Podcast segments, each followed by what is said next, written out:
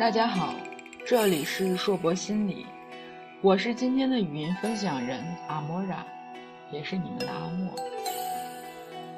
今天我想讲一个小明的故事。我其实不太想讲这个故事，不过身边相似的例子太多了，经常让我觉得很无力。希望我的讲述能给大家一点启示。小明是一个什么样的孩子呢？他是一个在爹妈不管、奶奶护短中长大的孩子。小明的妈妈打电话来的时候，我正在吃饭。她几乎歇斯底里的让我给她介绍靠谱的心理咨询师，因为他家小明有些问题，他们想带孩子去看医生，都不知道要看什么科。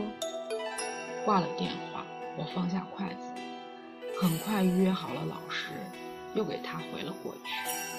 铃声没响一秒就被接了起来。我说完所有的安排，他非常满意，满口的感激之词。我其实很想问他：“你早做什么去了？”小明的状态比想象中严重多。他被三个大人压着来咨询室。不到十二岁的男孩，整个人神经质的动来动去，上跳下窜，不停的要翻腾东西，弄出声响，各种攻击性的言语不断出现，一刻都停不下来。听说他在学校里犯了一些比较严重的错误，被勒令停学。